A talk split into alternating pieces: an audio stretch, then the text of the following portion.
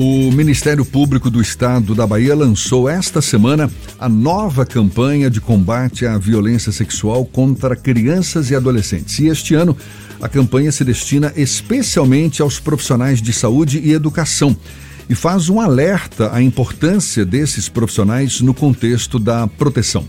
É sobre o assunto que a gente conversa agora com a coordenadora do Centro de Apoio Operacional de Defesa da Criança e Adolescente do Ministério Público do Estado da Bahia, a promotora de justiça Márcia Rabelo Sandes, nossa convidada também aqui no Issa Bahia. É um prazer tê-la aqui conosco. Bom dia, do, do, do, bom dia, Márcia. Bom dia, Jefferson. Diz pra gente como é que vai se dar essa campanha e por que dessa vez a campanha se destina especialmente aos profissionais de saúde e educação. Qual o papel que o Ministério Público espera desses profissionais nesse esforço de combater a violência sexual contra crianças e adolescentes? Márcia. Pois então, nós temos infelizmente essa realidade no nosso país de um grande índice de violência sexual nessa faixa etária de crianças e adolescentes. E o mês de maio, em especial, ele é destinado a trazer esse tema e dar visibilidade a essa discussão para que a sociedade também se envolva na proteção da criança e adolescente.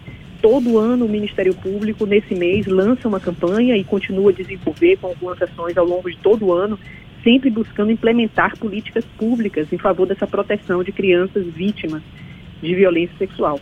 Esse ano especial, como você anunciou, a nossa campanha teve como foco o profissional da educação e da saúde. O período, Jefferson, da pandemia nos mostrou como esses profissionais, em especial aqui eu falo do profissional da educação, faz falta nesse contexto da proteção. Muitas vezes, esse profissional que tem a, a, condição de conviver no dia a dia com a criança, conhecer o hábito e o comportamento dela, é o primeiro a perceber uma mudança de conduta, uma marca no corpo, um desenho, alguma forma de comunicação que revele que ela enfrenta algum tipo de violação de direito.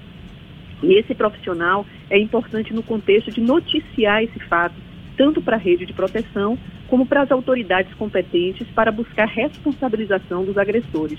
Então, por isso, essa campanha veio com esse foco é, nesse ano. Né? A nossa campanha tem como mote um sinal, um pequeno sinal pode esconder um grande problema exatamente para mostrar para esses profissionais que eles que são capazes de identificar sinais, seja o profissional da saúde no atendimento médico, seja o profissional da educação nesse convívio diário com a criança e adolescente, esse pequeno sinal pode ter por trás dele um grande problema que precisa de toda a atenção e da nossa proteção. Você está falando, por exemplo, de marcas físicas, mudanças de comportamento que podem indicar um abuso ou uma explora, exploração sexual, eh, no caso aí de crianças e adolescentes. Uma vez identificadas essas marcas, essas mudanças, Márcia, quais os caminhos os profissionais, tanto de saúde quanto de educação, têm para denunciar esses possíveis abusos? Pois então, a nossa primeira porta de entrada para todo tipo de violência contra criança e adolescente, sempre o Conselho Tutelar, que é um órgão não jurisdicional, ele não integra o sistema de justiça e ele é voltado exatamente ao acolhimento dessa criança e adolescente. Mas, independente de comunicar o conselho tutelar, esse profissional deve também comunicar às autoridades do sistema de justiça. Então, há um delegado de polícia, e aqui em Salvador nós temos a Delegacia Especializada de Crimes contra Criança e Adolescente, a DERCA, e também ao Ministério Público. O Ministério Público hoje ele tem, inclusive, um canal de atendimento online ao cidadão, que pode ser acessível na, parte, na, na página do Ministério Público, no próprio site, ou já no endereço direto, né, que é atendimento.mpba.com www.mp.br, onde qualquer cidadão pode, de forma identificada ou anônima, noticiar uma violência contra criança e adolescente, permitindo que daí, dessa notícia, a gente possa adotar tanto condutas na área protetiva, buscando entender em que contexto essa criança sofreu essa violência, principalmente retirando o agressor desse ambiente da violência, ou às vezes até retirando a própria vítima porque infelizmente às vezes o envolvimento de pessoas próximas à criança no ato criminoso é, é tão grande que não dá para protegê-la mantendo ela no lar. E aí, infelizmente, a gente tem que fazer a retirada para uma unidade de acolhimento. Mas tanto essas medidas de caráter protetivo é, em relação à criança, como também as medidas de persecução penal, buscando provas e elementos de informação que permitam uma denúncia contra o agressor. Então, essas são as duas linhas de frente, da, tanto da rede quanto do Ministério Público, quando essa notícia chega.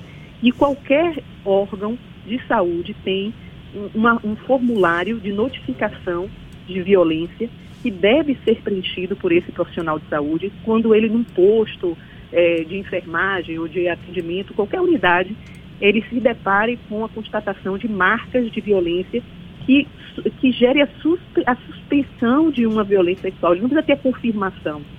A mera suspeita pelo Estatuto da Criança e Adolescente já traz para esses profissionais a obrigação de comunicar. Isso é muito importante porque às vezes o profissional pensa assim, é, eu não tenho ainda certeza se aconteceu. Eu tenho uma dúvida, eu tenho um sinal que pode ser, pode não ser. Então, essa dúvida, ela já é suficiente para gerar uma notícia de possível violação contra aquela criança e adolescente.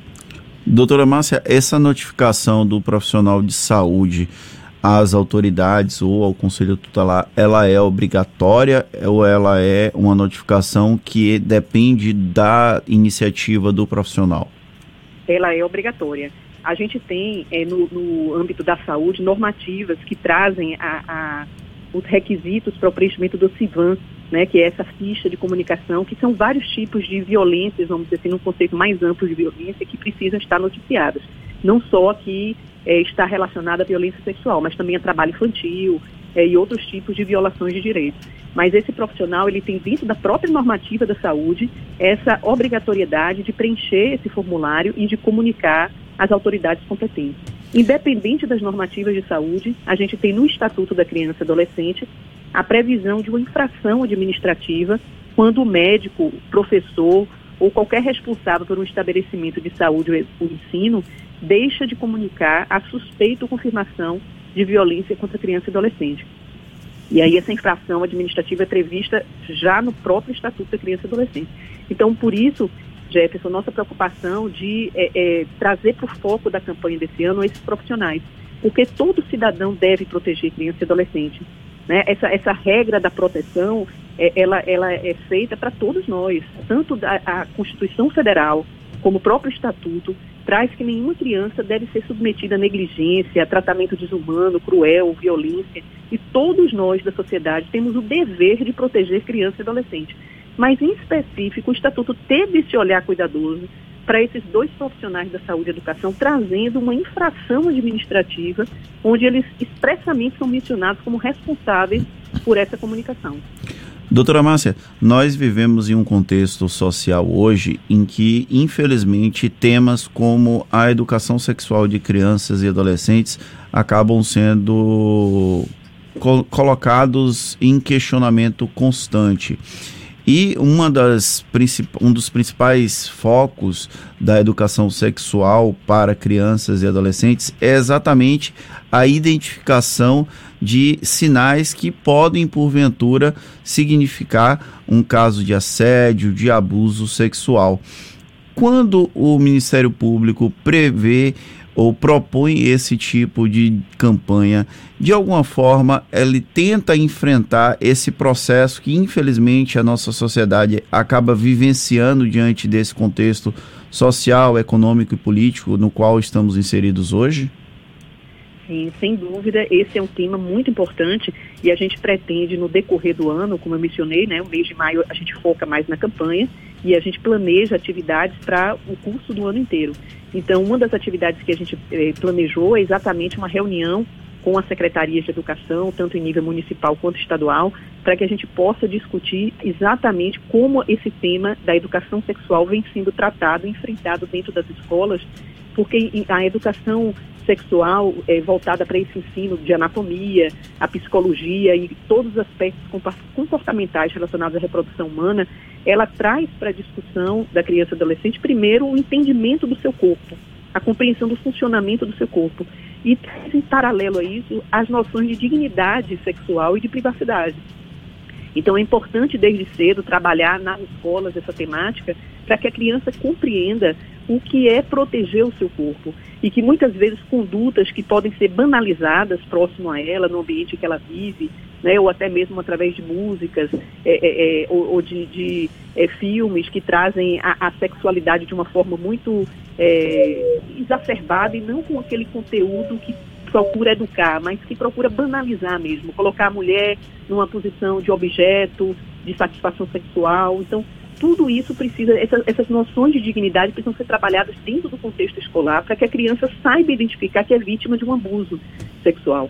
Nós tivemos uma campanha também em adesão do Ministério Público, uma campanha de nível nacional, que tratou muito essa questão do reconhecimento de ter sido vítima de violência, onde mulheres de todas as classes sociais fizeram vídeos é, para uma passeata digital, né, que aconteceu no dia 18, através do Instituto Liberta, onde elas revelaram, botaram sua face ali para revelar que na infância foram vítimas de violência. E muitas delas levaram anos para reconhecer e compreender que foram vítimas de um abuso sexual, exatamente pelo tabu na nossa sociedade de tratar temas relacionados à educação sexual em contexto escolar.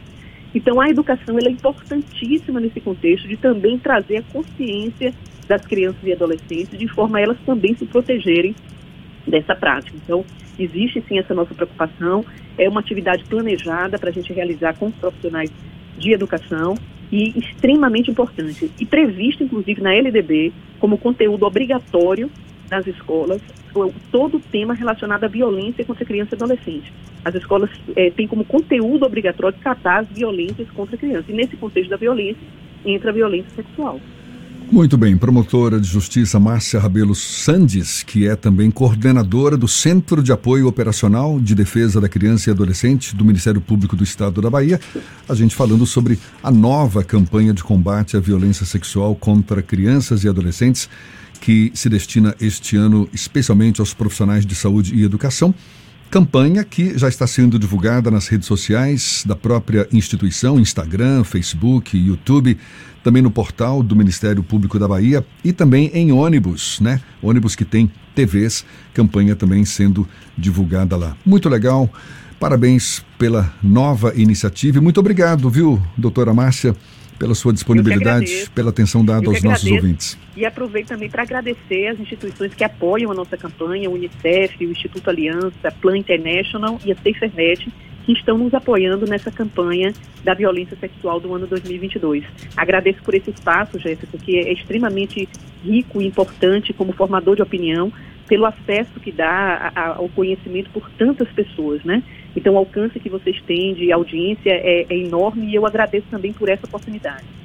Tá certo, prazer todo nosso. Agora, 8h41 na tarde FM.